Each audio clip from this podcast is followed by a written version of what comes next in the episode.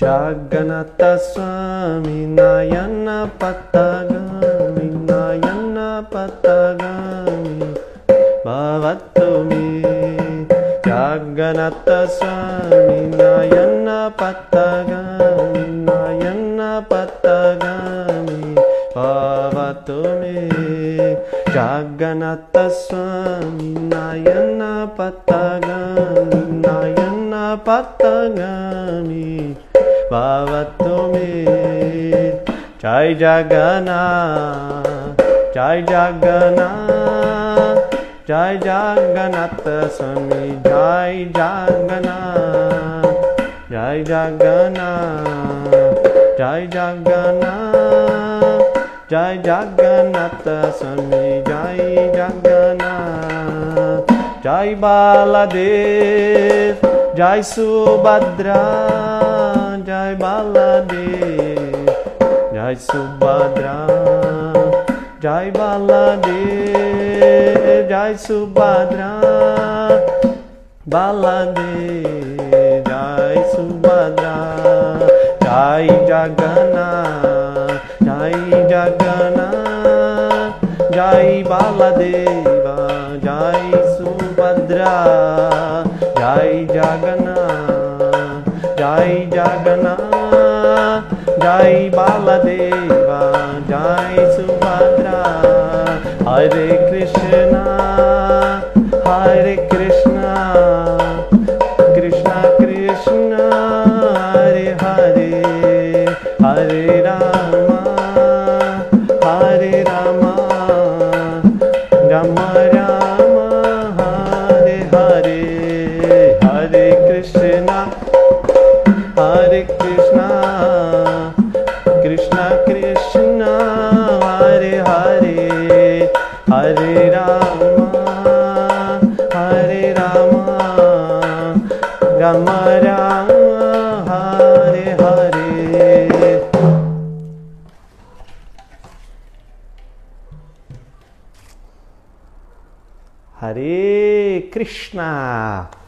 Estamos de volta aqui com mais um Entre Kirtans, aqui pelo Circuito de Kirtans.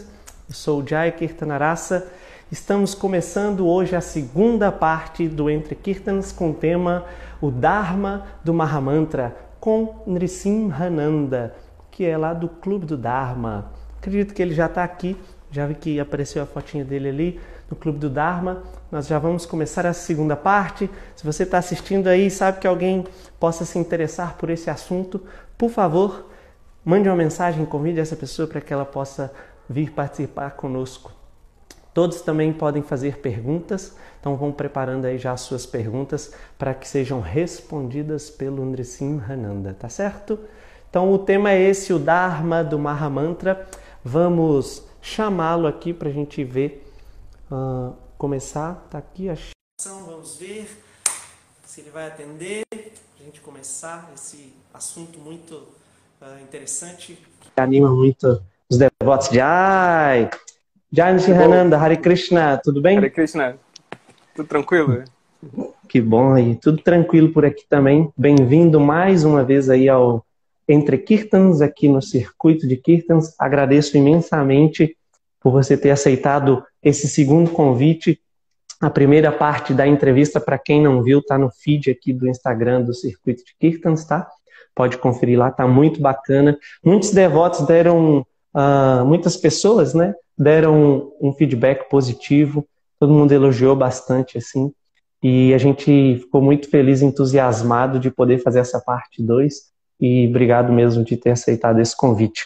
Uma perguntinha rápida sobre, uh, sobre o seu programa que você está fazendo do Clube do Dharma, é, conversando com diferentes pessoas nesse intervalo da primeira parte para hoje, para a segunda parte, é, a gente ficou pensando, poxa, como que o Nizhananda consegue arranjar tanto assunto, tantos temas para poder ser falado ali no Clube do Dharma? Porque você está indo ao vivo praticamente todos os dias, não é? Só sábado que não. Só sábado que não. Então, são seis dias na semana e já tem um bom tempinho que você está aí nessa. E quais são os planos para esse, uh, para o Clube do Dharma? é, assuntos infinitos? Como que é? Depois você vai pegar subtemas dos temas que você já falou? Como que você vai fazer? Qual que é o planejamento que você tem? Tem alguma ideia, alguma coisa assim? A gente tem uma ideia. Na verdade, o Clube do Dharma não sou só eu, né? Tem uma galera junto. Ah, é, é bacana. Me explica aí, fazendo favor, que eu tô por fora então, aqui da. É, assim, além de mim, né, quem está fazendo lives também pelo Clube do Dharma, porque tem os programas no Clube do Dharma. Tem o Noite do Dharma, que eu faço, né? É, tem o Dia D, que é com Dira Chaitanya, então ele faz dia meditação. D. É o Dia D. dia D porque é domingo, né? Porque é o Dira. Dira. Aí é, é uma sessão de meditação no domingo de manhã. São sempre meditações guiadas. É, tem também o Nityananda Roy, que ele faz no sábado de noite, ele faz o Além do Vedanta. Então, no Além Legal. do Vedanta, explora assim o Vedanta Sutra e explora uma abordagem mais devocional do Vedanta Sutra. Né? Então, além desses programas que a gente tem atualmente no Clube do Dharma, a gente já está pensando em começar mais quatro outros programas, assim, no futuro próximo, né? Então já vão ter outros participantes, que por enquanto ainda são segredo, a gente ainda está combinando. Ah. Mas vai ter mais uma galera aí entrando, né? Então, assim, isso é o que vai acontecer imediatamente, assim, no Clube do Dark, que a gente já está preparando agora, né? Tem até um programa, esse aí eu já posso dar spoiler, porque esse aí vai, vai ser comigo mesmo. Peraí, então é primeira mão aqui? É notícia de primeira mão para o circuito de Kirtan. Exatamente. Maravilha. Preparem-se aí todos que estão assistindo em primeira mão a notícia vinda aí quentinha do Clube do Dharma. Manda aí, manda aí, Gracinha. Vai ser um programa chamado Super Alma. Oh. Super Alma vai ser para falar o Dharma dos super-heróis. Então a gente vai analisando assim, vários pontos da Bhagavad Gita, só que esse vai ser um programa quinzenal, né? Então vai ter, por exemplo, qual é Alma. cinco lições de yoga com o mestre Yoda, qual é o Dharma dos jogadores. que legal. Então, mas esse aí é um, isso é uma coisa que a gente vai fazer no Clube do Dharma, né? Vai ter mais programas, mais colaboradores, né? Então, essa é a nossa meta imediata. Para o ano que vem, a gente está planejando três coisas principais. Uma delas é um curso que a gente está trabalhando nele chamado Jornada da Vocação. Qual é a do Jornada da Vocação? A gente está. É, basicamente, ele acontece em dois momentos. O primeiro momento é ajudar as pessoas a descobrirem qual é a sua vocação, descobrirem seu Dharma, né? Então a gente vai tentar usar várias ferramentas para isso, desde psicologia, astrologia, vão ter dinâmicas, meditação, filosofia védica, né? várias ferramentas para ajudar a pessoa a descobrir qual é a sua vocação. Então essa é a primeira parte. E a segunda parte do curso é, é mais como uma consultoria que para tentar ajudar a pessoa a usar a sua vocação para Krishna, para servir a Deus, né? Muito então, bom. essa é a jornada da vocação. Tem um outro projeto que a gente está trabalhando para o ano que vem, que é a Jornada da Devoção. A Jornada da Devoção, ela são 108 lições de Bhakti. Então, em cada lição tem um ponto prático, um ponto filosófico e um mantra para a pessoa decorar. Então, é tentar ensinar Bhakti através de 108 lições, né? Então, a gente está trabalhando nisso. E tem um livro que a gente está fazendo, que é o Guia Prático do Dharma, também para lançar ano que vem. Já está mais ou menos na metade, assim, da escrita. Então, esses são os projetos assim para o ano que vem e a longo prazo, eh, sei lá, não sei, a gente não sabe quanto tempo ainda, mas a gente pretende fazer daqui a alguns anos, não, não tão breve, mas daqui a uns três anos, a gente está se planejando, para o Clube do Dharma ter um espaço físico mesmo, né? Ter um centro cultural do Clube Uau. do Dharma. E é isso. Tem outras novidades, mas é, elas ainda. A gente não. Não, legal. Essas aí Gostei... só já dá para anunciar. Gostei de saber, tá bem movimentado, bem planejado. Depois aí, quem sabe, vamos conversar aí nos bastidores para ver se a gente não faz uma, uma dobradinha, uma parceria entre Clube do Dharma e Circuito de Kirtans, para que a gente possa trazer alguma atividade, algum programa também nesse sentido, unindo a filosofia com o cantar, né, com a prática, assim também. Uhum. Muito legal, gostei muito de saber. É, vou acompanhar mais agora de perto. E, assim, vamos entrar agora na, na, na questão do, do tema, né, da segunda parte aí da, na, da nossa conversa.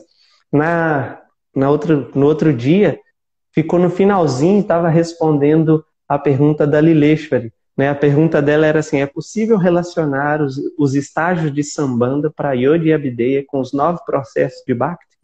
E aí você falou: sim, né? Foi tão engraçado. Você falou, sim, dá. Tipo, poderia acabar ali, né, pela pergunta. Mas é, você foi explicando e a gente tinha um tempo muito curto, então teve que ir explicando. Então, eu, que, eu quis começar com ela para que, se você quiser fazer um apanhado de novo e é, poder desenvolver mais nessa resposta, porque naquele dia estava no finalzinho, no penúltimo estágio, faltava o último ainda e a gente teve que encerrar. Então, se você quiser fazer um apanhado de novo e entrar nessa, fica à vontade. Só é, dando boa tarde, quase boa noite para todos os devotos e as pessoas que estão nos acompanhando aqui agora.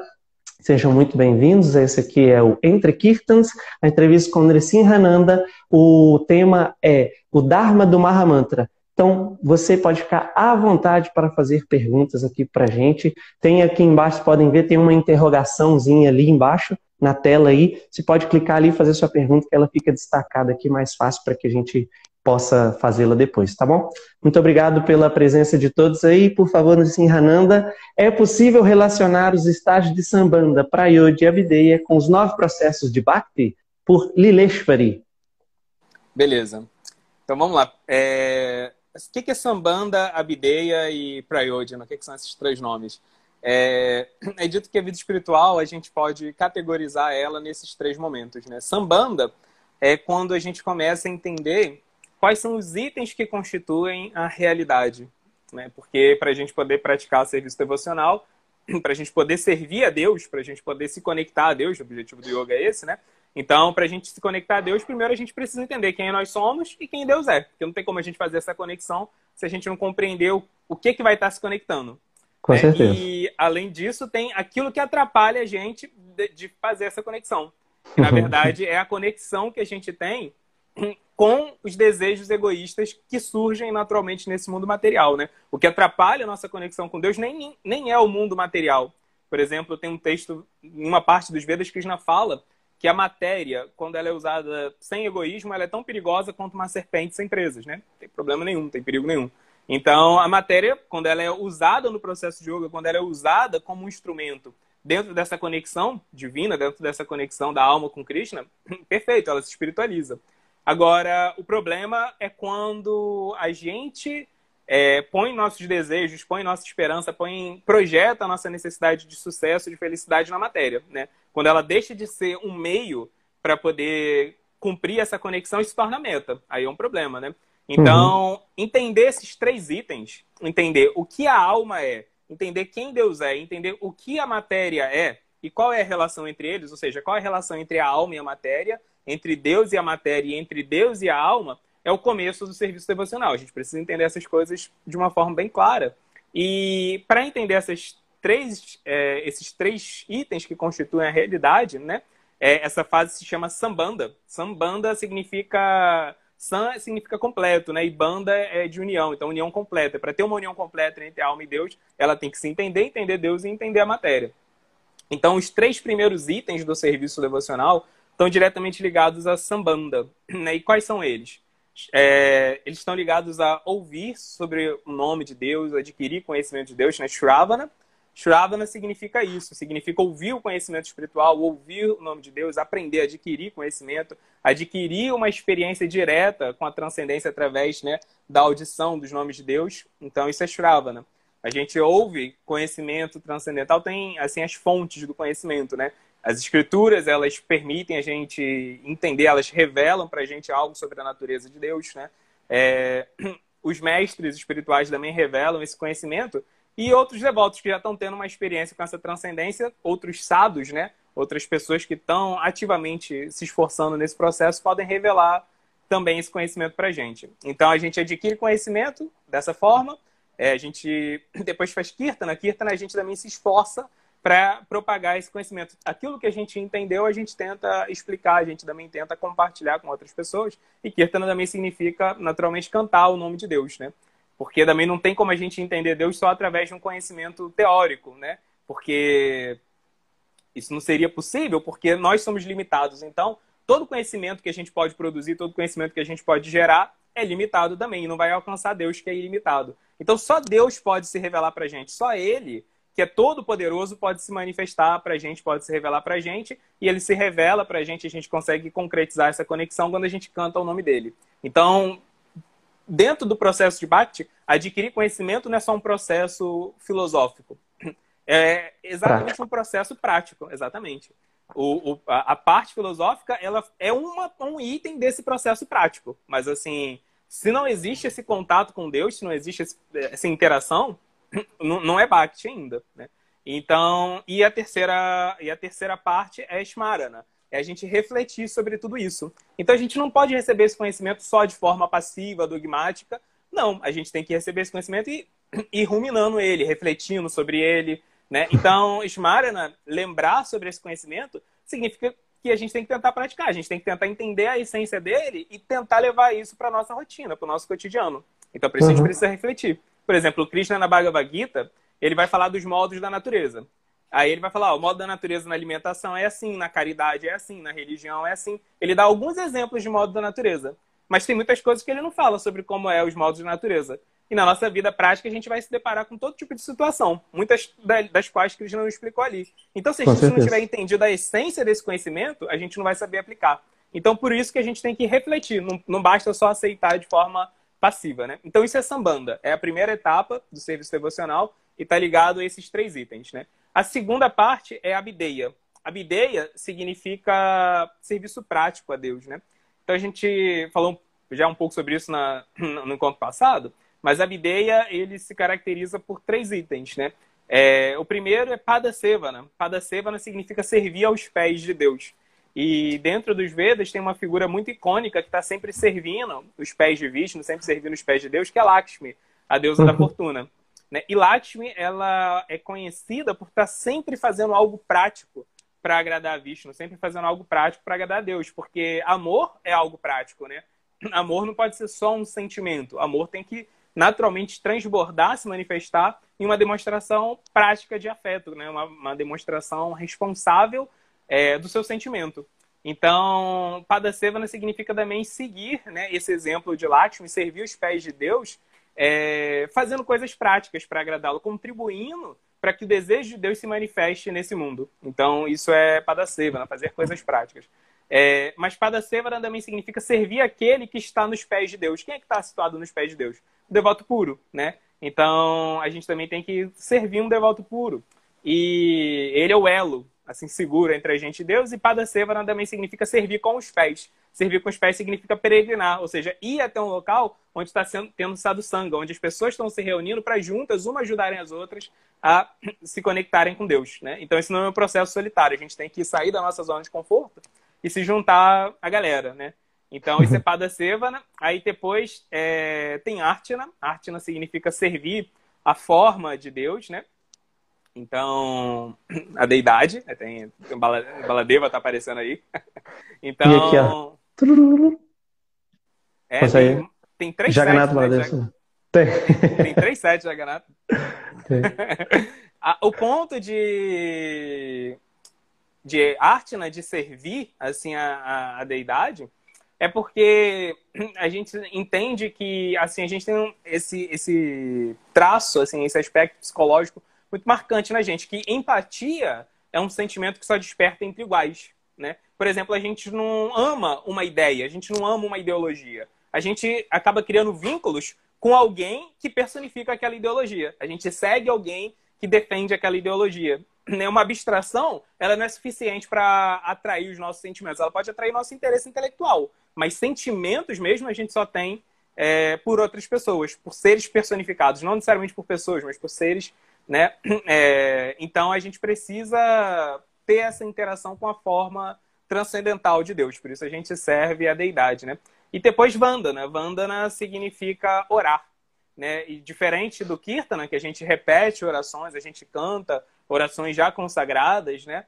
A Vandana significa orar para Deus no sentido de exprimir os nossos pensamentos, os nossos sentimentos, abrir o jogo, né? Assim, para Deus e, e, ter uma interação direta com o próprio Deus, né? Então, é, a gente compõe as nossas próprias orações nesse processo de Vandana. Agora, essa é a segunda parte, a bideia. A terceira parte é Prayodhana. Prayodhana é, significa o que existe além do yoga. Né? Para yoga significa literalmente isso. Yoga é a conexão? Beleza, mas quando eu faço essa conexão, o que, que vai existir depois dela? Então foi essa parte que a gente parou na. Exatamente. Que deixou aquele gostinho, tipo assim, e aí? Tá, vamos trabalhar, já, já é um caminho a se percorrer, né? Para uhum. desenvolver essa conexão, fazer essa conexão. Mas e aí? Quem está conectado? Quem que pode falar para a gente como que é depois desse, vamos colocar assim, dessa cortina que a gente, se não ultrapassar, como que a gente vai saber?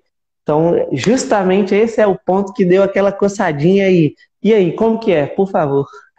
Em, em, dramaturgia tem um nome para isso, né? Que é cliffhanger. Cliffhanger é você deixar um gancho, assim, você termina um episódio, assim, de, de uma série, ele não pode terminar fechadinho, ele tem que terminar com um problema, uma coisa aberta, para motivar você a assistir o episódio seguinte, né? Então tem que ter sempre um cliffhanger. Essa, essa foi a ideia aqui do, do, do Entre Kirtans, né?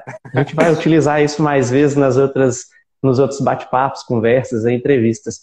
Falando nisso, é, o pessoal que está aí assistindo agora, vai ali rapidinho no Stories e já compartilha. Pessoal, não percam, tá rolando agora ali a entrevista, a conversa, o bate-papo super bacana, com um tema muito bacana, super atual, tipo atemporal, né? Porque ele tá sempre aí o tempo inteiro. Conner se enranando ali no circuito de Kirsten. Põe lá para chamar os amigos, porque é legal compartilhar com quem a gente gosta assuntos tão importantes que podem ajudar a todos nós a, a nos desenvolvermos, né? Então, bora lá no, na, sanar a nossa curiosidade. Então, que, qual é a de Prayodhana? Prayodhana começa com uma etapa chamada Dácia. Dácia é servidão. Servidão significa o seguinte: a gente tem desejos, né? Naturalmente, a gente não consegue deixar de ter desejos. Temos muitos desejos. E Krishna mesmo fala no capítulo 6 da Bhagavad Gita que é assim que a mente funciona mesmo, não vai mudar a mente ela vai ter sempre desejos. Agora, o ponto é que nós temos muitos desejos que são egoístas, né? Então, dácia significa que a gente vai servir a Deus, e mais do que isso, a gente vai servir aos desejos de Deus. A gente vai deixar os nossos próprios desejos pessoais de stand-by. Porque a gente né, entende que os nossos desejos são egoístas e que, na verdade, eles sequer podem trazer felicidade para a gente porque são desejos que estão ligados ao sucesso material, mas a matéria é temporária. E a nossa necessidade de felicidade, ela é eterna. Ela é né, muito grande, é infinita. Nossa necessidade de felicidade, ela remonta a Deus. Né? Tem um escritor britânico chamado C.S. Lewis que ele fala que todos nós temos um vazio com a forma de Deus no nosso coração. Né? Então, assim, só Deus poderia completar a nossa necessidade de felicidade, de sucesso. Então, nada nesse mundo vai, né, nenhum desejo material vai trazer felicidade pra gente. Então, beleza. Dácia significa que a gente vai trabalhar para deixar os nossos desejos um pouco de lado e vamos tentar entender o desejo de Deus. Mas como a gente entende o desejo de Deus? Aí entra a figura muito importante do mestre espiritual. A gente vai tentar servir o guru, aprender com o guru, aprender com o mestre espiritual e tem dois momentos muito importantes quando a gente serve o mestre espiritual. O mestre espiritual, ele já tem o próprio Dharma, ele tem a própria missão dele que ele tem que cumprir, né? E aí a gente começa a servir o mestre espiritual ajudando ele a cumprir essa missão, fazer esse serviço que ele tem para fazer para Deus, né? E aí o que acontece é que o mestre espiritual, quando a gente já está mais maduro, inclusive ele vai revelar para a gente o chamado Guru Data Seva, o serviço dado pelo Guru. Então, o Guru ainda vai revelar qual é o serviço específico assim, que a gente tem para fazer para agradar Krishna, né? Então, isso é Dasya. Dasya significa que a gente vai servir Krishna, vai tentar servir o desejo de Krishna através do mestre espiritual, servindo, ajudando o mestre espiritual a cumprir a missão dele. Isso é Dasya. Aí depois entra a próxima etapa, que é Sakya. Sakya é amizade. Qual a ideia de amizade? Amizade é diferente de Dasya. Dasya é servidão. Servidão significa que tem um superior e um inferior, né? E aí, saque é amizade. Amizade significa que temos dois iguais aqui. Então, saque significa fazer amizade com Deus. Obviamente, a gente nunca vai ser igual a Deus. Mas quando a gente chega nessa etapa de saque, o que acontece é que os nossos desejos já foram mais purificados por a gente já estar tá servindo o mestre espiritual. Então, nós continuamos tendo desejos de todos os tipos, só que agora a gente já tem maturidade para olhar os nossos desejos e analisar: olha, esse desejo aqui está na ignorância, esse desejo está na paixão, esse desejo está na bondade. Um desejo nosso que está sob a influência da ignorância ou da paixão, eles não são tão saudáveis, assim, eles podem prejudicar a gente, mas a gente consegue deixar eles de lado. Não, não vou fazer isso. Agora, a gente tem desejos pessoais que estão no modo da bondade. Esses desejos, a gente pode compatibilizar com os desejos de Krishna. Então a gente começa a fazer parceria com Krishna. Por exemplo, é, Krishna quer que a gente propague o conhecimento espiritual. Assim, é o desejo dele. E o meu desejo é, sei lá, é fazer um roteiro de um filme de Hollywood. Beleza, então eu vou fazer um roteiro de um filme de Hollywood que vai ter uma mensagem transcendental nele. Eu satisfiz o meu desejo e ao mesmo tempo eu satisfiz o desejo de Krishna. Eu consegui compatibilizar os dois. Né? Eles não foram antagônicos, um não pisou em cima do outro. Então, uhum. Sakya é essa etapa que a gente consegue começar a satisfazer os nossos desejos pessoais, ao mesmo tempo que a gente não é, atrapalha o nosso serviço a Krishna por causa disso. A gente vai unindo as duas coisas. Então, a gente vai, vai criando esse senso de amizade com Krishna mesmo. Agora a gente é parceiro, a gente está co-criando assim o nosso serviço. Não é só que Krishna especifica qual o serviço que a gente tem que fazer, não, a gente cria isso junto, né? Agora, à medida que a gente vai fazendo isso, a gente vai se apegando tanto a Krishna que a gente vai para a próxima etapa, que é Atmaniveda. Né? Atmaniveda significa rendição plena a Krishna, porque, olha, no primeiro estágio, a gente tem desejos egoístas e Krishna tem os desejos transcendentais dele. Na segunda etapa, são desejos diferentes. Na segunda etapa, Krishna tem os desejos transcendentais dele, a gente tem os nossos desejos que não são tão transcendentais, mas já não são tão egoístas, eles já podem ser compatibilizados com o desejo de Krishna. Na última etapa, que é Atmanivedana, já não tem essa diferença. O desejo de Krishna é exatamente igual ao nosso desejo. Por isso a gente vai estar totalmente rendido a Krishna. Porque o que Krishna quer que a gente faça, por acaso é exatamente aquilo que a gente já quer fazer mesmo. Então, nessa etapa, o nosso serviço é chamado de Raganuga. Raganuga significa totalmente espontâneo. A gente não precisa fazer nenhum tipo de esforço para estar consciente de Deus, para estar querendo servir Ele, porque o que a gente quer fazer é o que Ele já espera que a gente faça mesmo, né? Então, uma coisa muito importante é que existem dois tipos de erros que uma pessoa pode fazer na vida espiritual. Uma é, em nenhum momento, parar para pensar que ela pode ter desejos egoístas. Nunca passar por essa frase de, de Dácia, de deixar os seus próprios desejos pessoais de molhos e tentar entender o que Krishna quer de mim. Isso é um, um, um perigo, é um problema. Né? Muitas pessoas nunca vão ter vida espiritual madura porque não passam por essa etapa. Agora, outro perigo é a pessoa achar que em nenhum momento ela vai ter que cuidar da própria psicologia dela, que em nenhum momento ela vai ter que olhar para os próprios desejos dela. E se ela faz isso, que é a etapa de Sakya, onde ela une os desejos dela com o desejo de Krishna, o que vai acontecer é que ela pode praticar Bhakti por dezenas de anos e ela vai ser uma pessoa frustrada. E se ela é uma pessoa frustrada, ela não vai conseguir ter boa associação com ninguém, porque Krishna mesmo explica, duas vezes na, na Bhagavad Gita, Krishna explica que quando a gente acumula frustração, frustração se transforma em ira.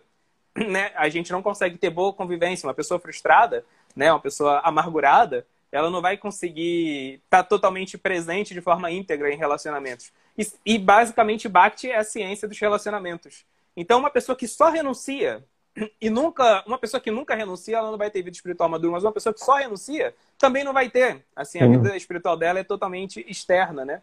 Então, isso é algo assim importante para a gente meditar. Muito bom, sim. Tava aqui pensando já a mente, né? Como ela é ligeira, assim, já fui em vários lugares, já pensei várias coisas, situações da minha própria vida, assim, para tentar entender e encaixar os conhecimentos. Que eu vejo muitas vezes assim, a gente estuda, tem as aulas, tem os exemplos, tem a literatura e às vezes é muito difícil praticar, colocar em ação tudo aquilo que a gente está ouvindo, que a gente está aprendendo. E aí eu estava pensando aqui, né, sobre a questão do, do Mahamantra, assim. É, a gente falou de relação, né, que você explicou no início, relação entre a alma, a suprema personalidade de Deus, a matéria. Agora falou é, sobre os desejos de Krishna. Uh, como que a gente pode estabelecer uma relação com o cantar dos santos nomes, com o Mahamantra, né, e, e tornar ele o nosso abrigo? Entender, essa pergunta ela, eu, ela vai ser extensa, assim, porque vai pegar vários pontos, assim, né? Porque, assim, tem isso, como estabelecer essa relação, tornar o Mahamantra o nosso abrigo, como a gente, na prática, também talvez eu acho que eu vou fazer ela por partes, tá? Vou fazer ela toda, você me fala, depois a gente faz ela por partes. Porque assim, e como a gente entender na prática que o nome de Krishna, por exemplo, Krishna é ele mesmo. Então que a gente tem acesso a ele o tempo inteiro. Você até chegou a comentar isso na, na, na, na conversa passada, falando, né, citando isso que Krishna não é diferente do nome dele, né? O nome não é diferente dele. mas como a gente realizar isso na prática, sabe? Trazer todo esse conhecimento e na hora que a gente está tentando se abrigar e desenvolver essa relação com o Mahamantra, como a gente saber que, poxa, Krishna é aqui, ó, tá aqui, acessível a qualquer momento que a gente possa falar, que a gente possa ouvir, que já entra dentro dos processos, Shravana, Kirtan, lembrei de Krishna, falei Krishna, como que a gente pode trazer tudo isso para a prática? E aí, desenvolvendo essa relação e esse abrigo, a gente consegue entender melhor os desejos de Krishna? Como é? Onde que esses desejos estão descritos? Ou isso é revelado? É um conhecimento da Paurucheia que desce e revela no nosso coração através de Paramatma? Entendeu? A pergunta é, são bastante. Tem bastante coisa aí, é, vários elementos. Então a gente pode organizar, se quiser, depois eu vou repetir nos pontos também para que os outros que estão ouvindo aqui nas conversas também não se percam. Lembrando, pessoal, é, perguntas podem fazer aí na caixinha embaixo que eu vou anotando aqui e depois a gente vai desenvolvendo, tá bom? Bora lá. Tem um termo que aparece no Bhagavatam, 11 primeiro canto do Bhagavatam. Quem usa esse termo é um dos Nava Yogendras, que são nove irmãos assim que são extremamente sábios, né? Tem um deles que usa um termo importante para descrever nossa relação com Krishna, chamado Pareshanubhava, Parecha é, significa o controlador supremo, né? E Anubhava, a gente tem que saborear, né? Ou seja, saborear o controle supremo de Krishna. Uhum. Então, assim, Krishna fala no começo do capítulo 9 da Bhagavad Gita que uma característica de Bhakti é que Bhakti permite que a gente tenha experiência, assim, contato direto, né, com a transcendência. A gente consegue ter esse contato direto. Então, a gente tem que entender Krishna agindo mesmo na nossa vida e quando a gente tiver essa percepção de que Krishna está agindo na nossa vida, Krishna está realmente fazendo seus arranjos, está trazendo pessoas que vão ser importantes para a gente, está afastando dificuldades, está ensinando, está instruindo a gente, ele está moldando a nossa vida, isso vai permitir com que a gente tenha um contato assim realmente tangível com Krishna, não seja algo só sentimental ou algo só intelectual, né? Porque o intelecto e o sentimento são duas coisas muito frágeis. Se a gente tem uma conexão só intelectual com Krishna, quando a gente tiver um problema real na vida, ou quando a gente estiver diante de uma situação assim de, de felicidade, a gente pode acabar se distraindo. As duas coisas podem distrair a gente, tanto a, a felicidade quanto né, a felicidade a gente pode se achar autossuficiente, esquecer de Krishna. E o sofrimento extremo também pode, a decepção pode fazer com que a gente se distraia de Krishna. E a mesma coisa o sentimento, né? Uma coisa é a gente só apreciar Krishna sentimentalmente, mas não ter ele como nosso nosso abrigo, né? Então a gente tem que assim ter essa experiência de que Krishna é o nosso abrigo. E como que a gente faz isso na prática? Só existe um jeito da gente se abrigar em Krishna. E a rainha Kunti fala sobre isso, que é quando a gente já não tem outro abrigo, né? A gente se abriga em Krishna quando a gente não tem outra opção. É, ela fala, uma pessoa que está frustrada, né? Já, já se frustrou com assim com qualquer abrigo que exista na inteligência, na saúde. Ela viu que nada disso é suficiente para proteger ela de verdade desse mundo. Ela vai buscar sinceramente o abrigo de Krishna, né? Então, Krishna também fala isso no final da Bhagavad Gita, no capítulo 18, ele fala: "Olha, né, abandona o abrigo dos outros dharmas e se abriga em mim. Quando ele fala para abandonar o abrigo dos outros dharmas, ele não está falando abandona todos esses dharmas que eu te ensinei. Não, não abandona o conhecimento, não abandona a renúncia, não, abandona, não, é, não é isso que ele está falando. Ele está falando, esquece essa ideia de que essas coisas podem te proteger. Que você vai adquirir um monte de conhecimento, você vai ser um sábio, e aí você está protegido. Não, você é um sábio, mas de uma hora para outra você pode ficar iludido de novo. Você é uma pessoa muito renunciada, mas você pode cair de novo. Você pode, os seus apegos todos podem retornar. Por quê? Porque Maia, a energia ilusória desse mundo, é muito mais poderosa do que qualquer ser humano vai poder ser poderoso. Né? Então, não importa o quão poderoso a gente é, a gente sempre vai ser menos poderoso que Maia. Então, a gente tem que ter essa consciência de que Maia é muito poderosa e eu não sou tão poderoso. Eu preciso do abrigo de Krishna. Então, uhum. para a gente saborear o nome de Krishna, a gente tem que estar tá constantemente em batalha com Maia. Isso vai fazer com que constantemente a gente se conscientize das nossas limitações e busque refúgio de Krishna. Mas lutar com Maya significa tentar fazer com que o desejo de Krishna se cumpra nesse mundo e que o cantar dos nomes de Krishna, que a filosofia de Krishna sejam propagados. À medida que a gente se esforçar para isso, naturalmente, assim, a gente vai ficar muito consciente de Maya e vai ficar muito consciente das nossas próprias limitações. Então, algo que é bem paradoxal é que a gente só fica consciente de Krishna quando a gente está bem consciente de Maya e consciente da gente. Né? Como nós não temos capacidade nenhuma de enfrentar Maya realmente, né? Então, quando a gente está uhum. ocupado é, seriamente, assim, tentar propagar o conhecimento espiritual, a gente vai se deparar com todo tipo de situações, né? É, a gente vai ter, por exemplo, pessoas que vão pedir ajuda pra gente. Vão ter pessoas que vão estar tá sofrendo com problemas e vão pedir a nossa ajuda. E vai ter situações que você vai falar, cara, eu não sei o que fazer para ajudar essa pessoa. E você vai ficar desesperado junto com ela. Você vai falar, poxa, eu preciso ajudar ela e eu não tenho nenhum. A minha, meu conhecimento, assim, nada é de ser suficiente para ajudar ela. Aí você vai ter que pedir ajuda. Pô, Cris, não me ajuda a ajudar ela. Né? Então, quando a gente tenta ajudar as outras pessoas, sinceramente, a gente vai buscar buscar Krishna. Quando a gente tenta buscar Krishna para ter uma relação só a, entre nós e ele, né? Quando a gente quer criar uma relação com Krishna, a nossa sinceridade vai falhar porque a gente pode achar que a gente é suficiente. Nossa, agora eu estou buscando Krishna, olha só, estou entendendo Krishna cada vez mais. Agora eu já li o Bhagavata, agora eu já li o Chaitanya Charitamrita meu conhecimento é mais refinado, olha só como que minha japa é atenta, olha só como que eu faço um kirta bonito, como que eu adoro a deidade bem, bem né, bacana. Não, aí você pode se achar incrível. Então, isso não é suficiente. Quando você tenta fazer com que outras pessoas tenham uma relação com Krishna, aí você vai ficar muito consciente das suas limitações e aí você vai ser muito sincero em buscar o refúgio de Krishna, em saborear, apareça no Baba, saborear o controle dele, ver como ele está te ajudando, como você é um instrumento dele. Então, quando você se sente instrumento de Krishna, Aí sim você consegue saborear o nome Krishna mesmo como sendo ele mesmo. Você vê, eu sou um instrumento dele, então eu tenho o direito de saborear a presença dele. Então tem muito a ver com isso, se tornar um instrumento dele para manifestar ele na vida de outra pessoa. Sim, então essa é a ideia da gente se aproximar cada vez mais, né? Desenvolver essa relação mesmo.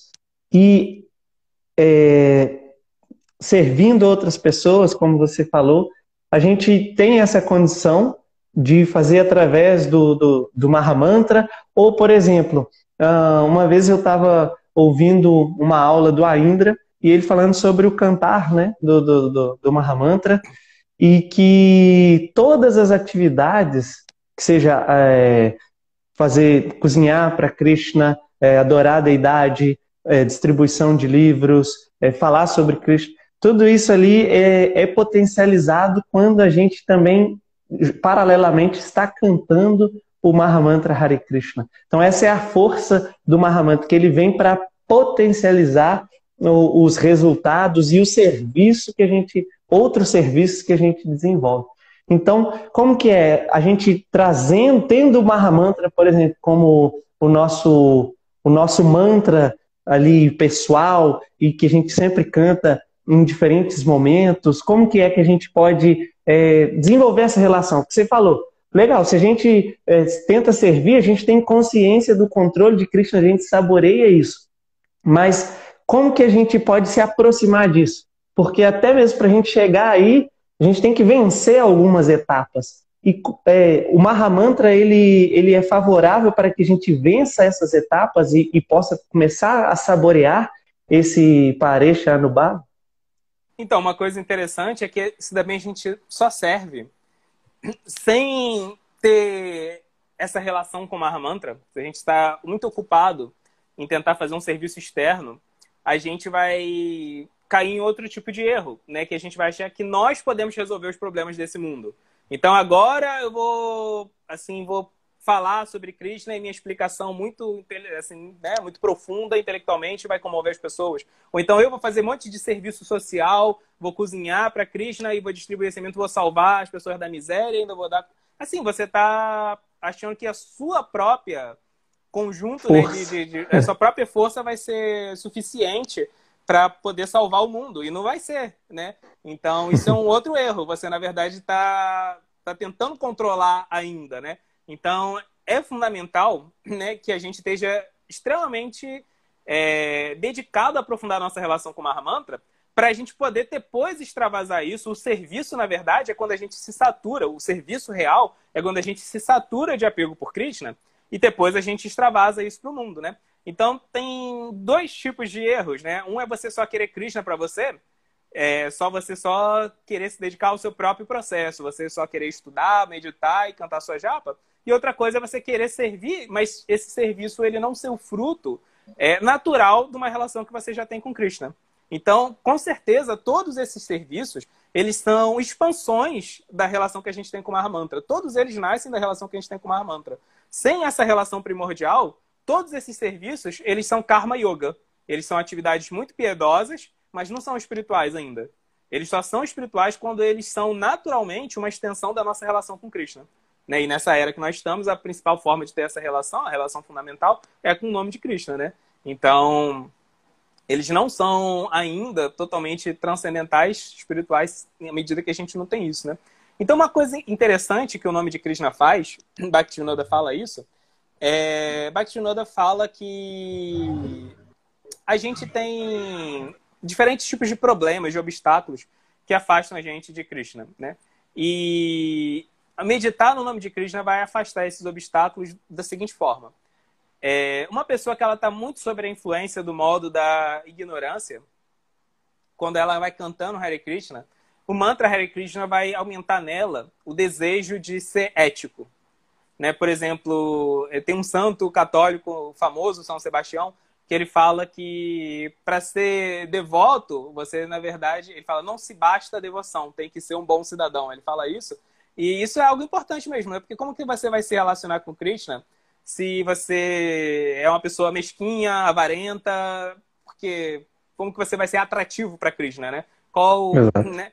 Então, o modo da ignorância, ele faz com que a gente fique extremamente egoísta, autocentrado, letárgico em ajudar os outros, então, o modo da ignorância, ele vai ser dissipado pela ética, né? Pelo Dharma. Então, uma pessoa, quando ela começa a cantar o Mahamantra e ela está sob a influência predominante da ignorância, o Mahamantra vai fazer com que ela tenha interesse em se engajar em serviços sociais, em colaborar com serviços sociais, em melhorar o comportamento dela, em melhorar a relação que ela tem com os familiares dela. O Mahamantra vai tentar, vai começar a curar a influência que ela tem no modo da ignorância. Uma pessoa que está majoritariamente sobre a influência da paixão, o que, que a, a paixão faz? Ela faz com que a gente fique viciado no sucesso material. Então, você vai estar, tá, assim, cheio de desejos materiais. Uma pessoa, um transcendentalista, ele pode ser muito ativo nesse mundo, né? Ele pode ter um alto cargo numa empresa, não tem problema isso, né? Mas ele entende que o sucesso dele está na vida espiritual. Ele está fazendo todas essas funções materiais para cumprir a missão dele aqui. Mas, assim, ele entende que o sucesso real é espiritual. Mas o modo da paixão faz com que a gente se vicie no sucesso material, que a gente projete toda a nossa felicidade lá. Então, o que, que o Mahamantra vai fazer? Se a pessoa está muito viciada no sucesso material por causa da influência da paixão, o Mahamantra vai fazer duas coisas com ela. Primeiro, ele vai dar cada vez mais sucesso para ela. O Bhaktivinoda fala, toma aí sucesso que você quer. E depois vai dar frustração a pessoa vai ter esse sucesso e vai se sentir vazia. Então ele dá e depois é. ele puxa o tapete. Ó, oh, você claro. queria, não vai rolar. Se você achava que era uma promoção no emprego, que era uma casa maior, toma. Toma, vê se você fica satisfeito. Não vai dar. Não é isso, né? Então o Marmantra vai agir dessa forma. E uma pessoa que está predominantemente no modo da bondade, o modo da bondade, ele é incrível, né? Krishna descreve as características da bondade na Bhagavad Gita e mostra como ele é muito superior aos outros modos. Só que o modo da bondade ele ainda tem duas limitações, né? O modo da bondade pode fazer com que a gente fique muito acomodado, que a gente entre na nossa zona de conforto, porque o modo da bondade cria uma sensação de felicidade, né? Agora eu estou levando uma vida zen, comendo orgânico, ouvindo música bacana, então você pode ficar muito apegadinho, né? essa sensação kármica favorável que surgiu por causa do mal da bondade. E o mal da bondade pode fazer você se sentir superior aos outros que não estão no mal da bondade. Então você se acha especial, né? Então o Mahamantra, para quem está no mal da bondade, o Mahamantra vai mostrar para você que você não é nem um pouco especial, né? Como te colocar nome... no lugar, né? Mostrar seu tamanho ali, ó. Vai falar, olha, você, você realmente você é mais especial do que as outras pessoas nesse mundo que está na bondade, mas, cara, no final das contas, todo mundo é alma. Então, o modo da bondade é... ele vai trazer uma frustração diferente, né? É, Hari também significa aquele que leva. Então, é dito que uma pessoa, quando ela está no modo da bondade, ela vai entrar em Anartha Nivriti. Anarta Nivriti, que significa que ela tem as impurezas dela, e o Mahamantra vai expor as impurezas dela. Todos aqueles defeitos que estavam lá e ela não sabia, na verdade, né? Ah, tudo bem, eu tenho um probleminha ou outro, mas eu já sou mais ético, já sou mais consciente do que as outras pessoas, já sou vegetariano. Não, cara, você tá cheio de problema. Então, o Mahamantra vai deixar seus anartas bem visíveis para você. Né? Então essa é a famosa fase assim do quanto mais eu rezo, mais assombração me aparece, né? Tipo assim, os anartas vão começar a ficar bem visíveis e você vai ter que lutar com eles. Então o modo da bondade, você vai ter que passar por essa experiência do anarta nivriti.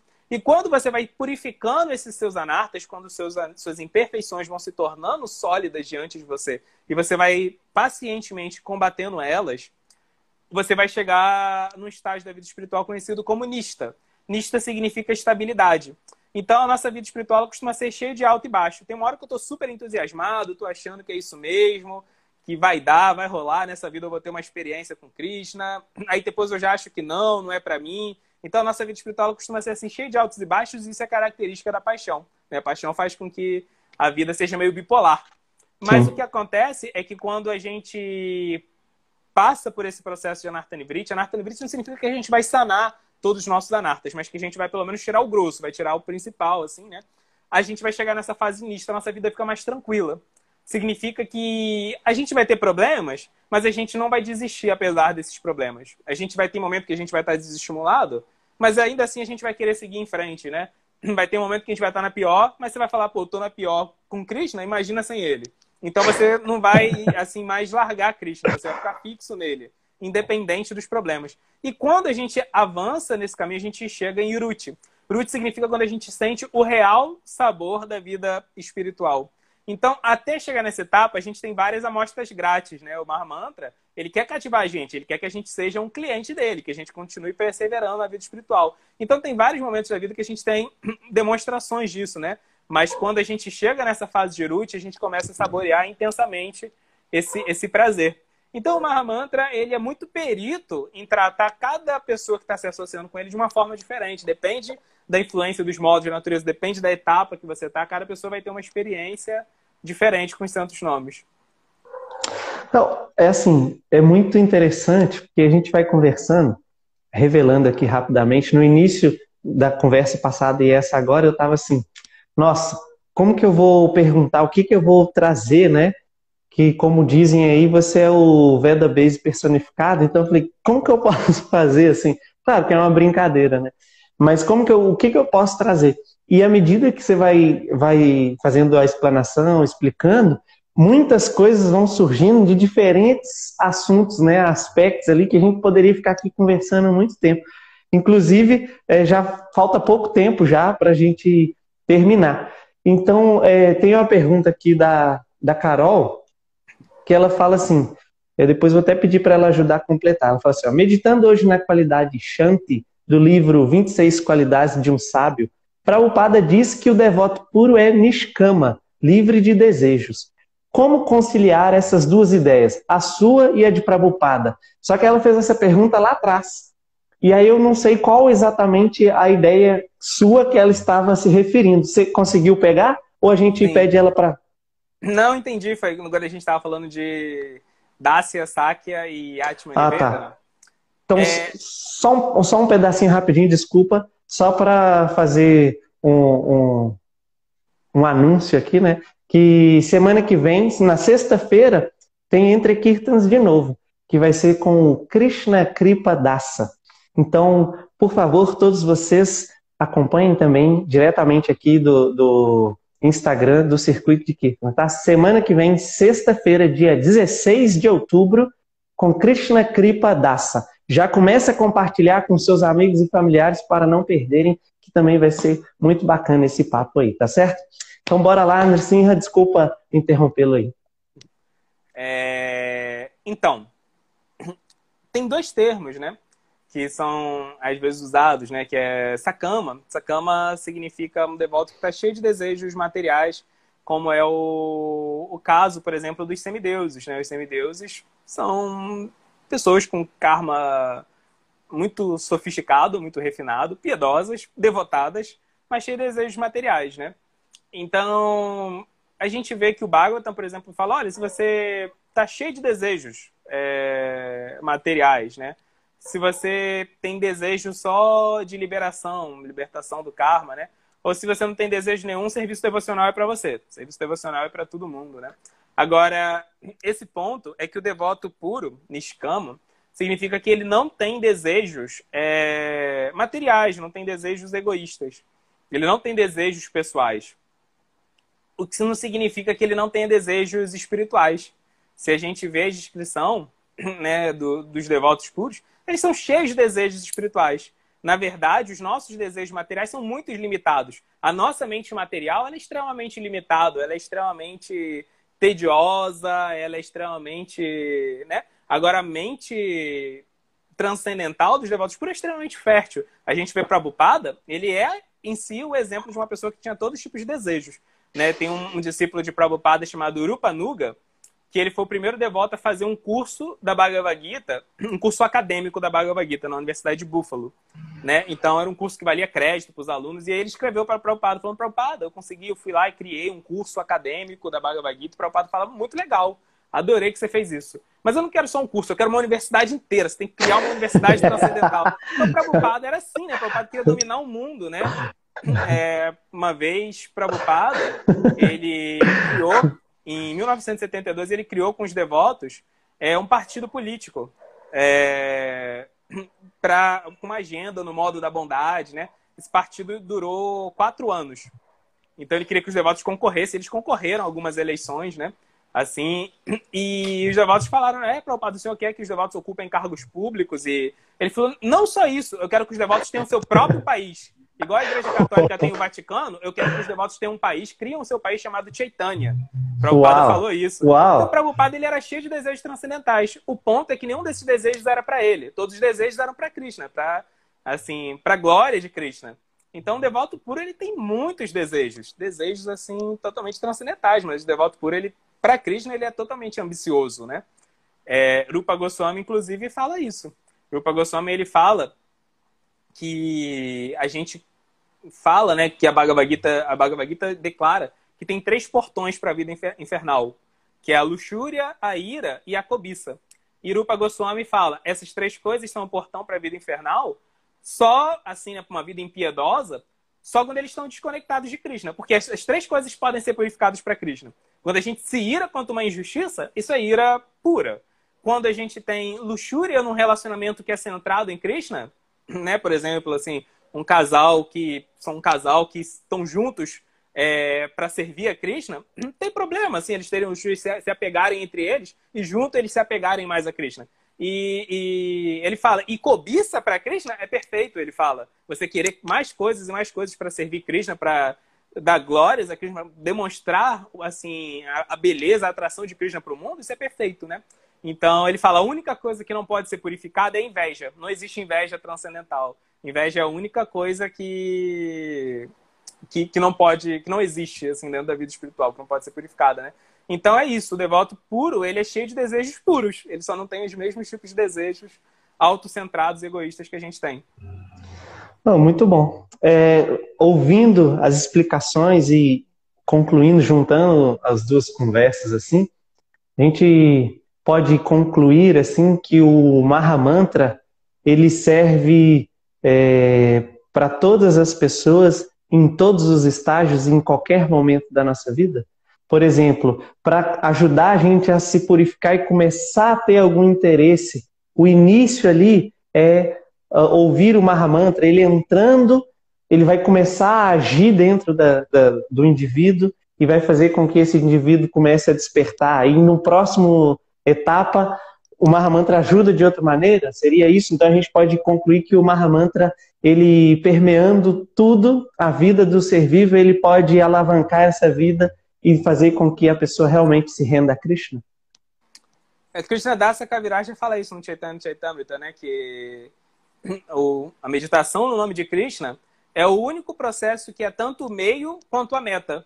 Por exemplo, guiana, adquirir conhecimento, é só o meio, né? Quando os uhum. devotos puros no mundo espiritual, eles não ficam lá fazendo simpósios de conhecimento. Não, eles amam Krishna. Para quê? O conhecimento serve para a gente entender mais Krishna e se apegar a ele. Né, os devotos puros no mundo espiritual, eles não fazem karma yoga, eles não ficam lá distribuindo quentinho. Isso é ótimo nesse mundo, mas lá no mundo espiritual tudo é perfeito. Eles, né, a gente serve as almas para poder levar elas para Krishna. Agora, meditar no nome de Krishna é o meio para a gente se purificar, mas já é a meta. O que, que a gente vai fazer quando a gente for totalmente puro? Vai se relacionar com Krishna. O que, que a gente está fazendo para ficar totalmente puro? A gente já está se relacionando com Krishna. Então, esse é o único processo assim que é o meio e é a meta. E justamente porque ele já é a meta, ele é o melhor meio.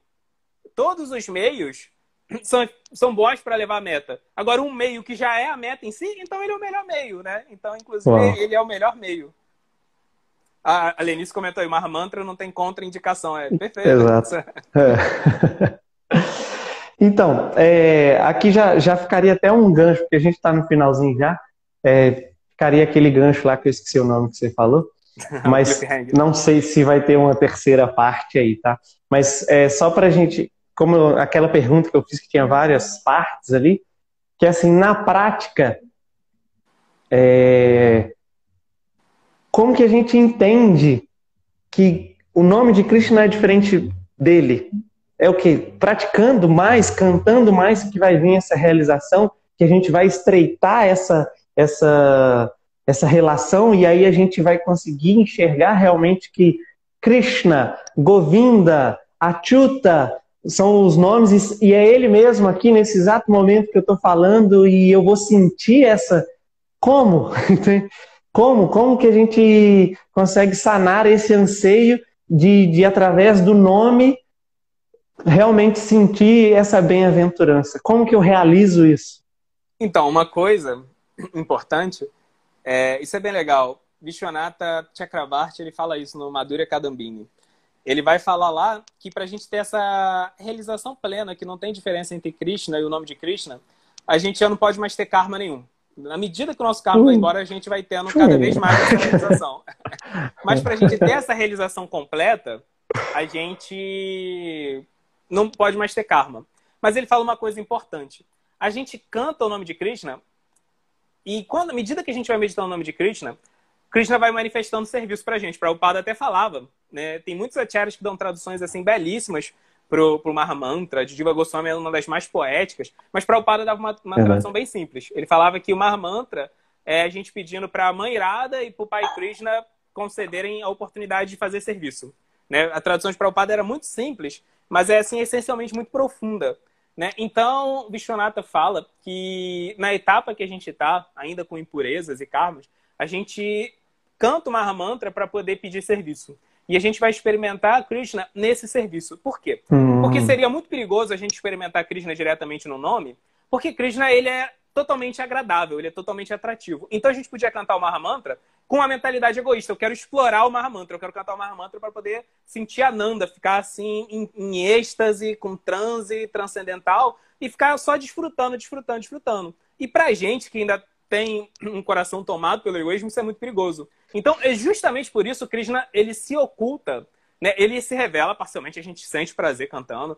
Quando tem muita gente cantando, a gente fica feliz de cantar com os outros. Quando a gente canta a nossa japa, já é mais difícil, mas depois de um tempo você sente gosto nisso também. Mas a gente não consegue sentir Krishna totalmente, porque o ingresso para comprar Krishna, o ingresso para comprar a presença pessoal de Krishna é serviço. Então, Krishna, na nossa etapa, na etapa que a gente ainda está contaminado, ele se manifesta no serviço. E aí Vishwanatha fala, quando a gente está totalmente apegado ao serviço, aí Krishna se revela totalmente no nome. Então é assim que Muito funciona. Bom. A gente canta o nome para receber bom. o serviço e serve para receber o nome. Uau! Muito bom. Acho que aí fechamos assim, ó, com chave de ouro e assim realmente dá um, um conforto no coração assim, diante da, de várias coisas que a gente presencia atualmente, assim, né, na, nas nossas vidas, aí no convívio da sociedade. E a esperança sempre há que a gente, é, no meio de qualquer coisa, a gente ainda tem é, Krishna estendendo a mão e sempre é, disponível para reciprocar, né? Depende do nosso, da nossa vontade, do nosso empenho e da nossa entrega. É, agradecer mais uma vez sua presença aqui. Foi muito bom, muito bom mesmo, muito bom trocar essa ideia. Me deu vontade de, tipo, Posso ir aí para sua casa para a gente ficar conversando? Por favor, vamos debater, vamos conversar, vamos sabe, saber mais coisas, outros, outros assuntos, outros caminhos aí. E agradeço mesmo, só respondendo a pergunta da Heloísa, que ela perguntou qual era o horário. É às 19 horas na sexta-feira que vem. Agora que eu vi, tem 10 segundos, desculpa. Obrigado, gente. Até a próxima. 5 segundos. Clube do Dharma, acompanhe lá.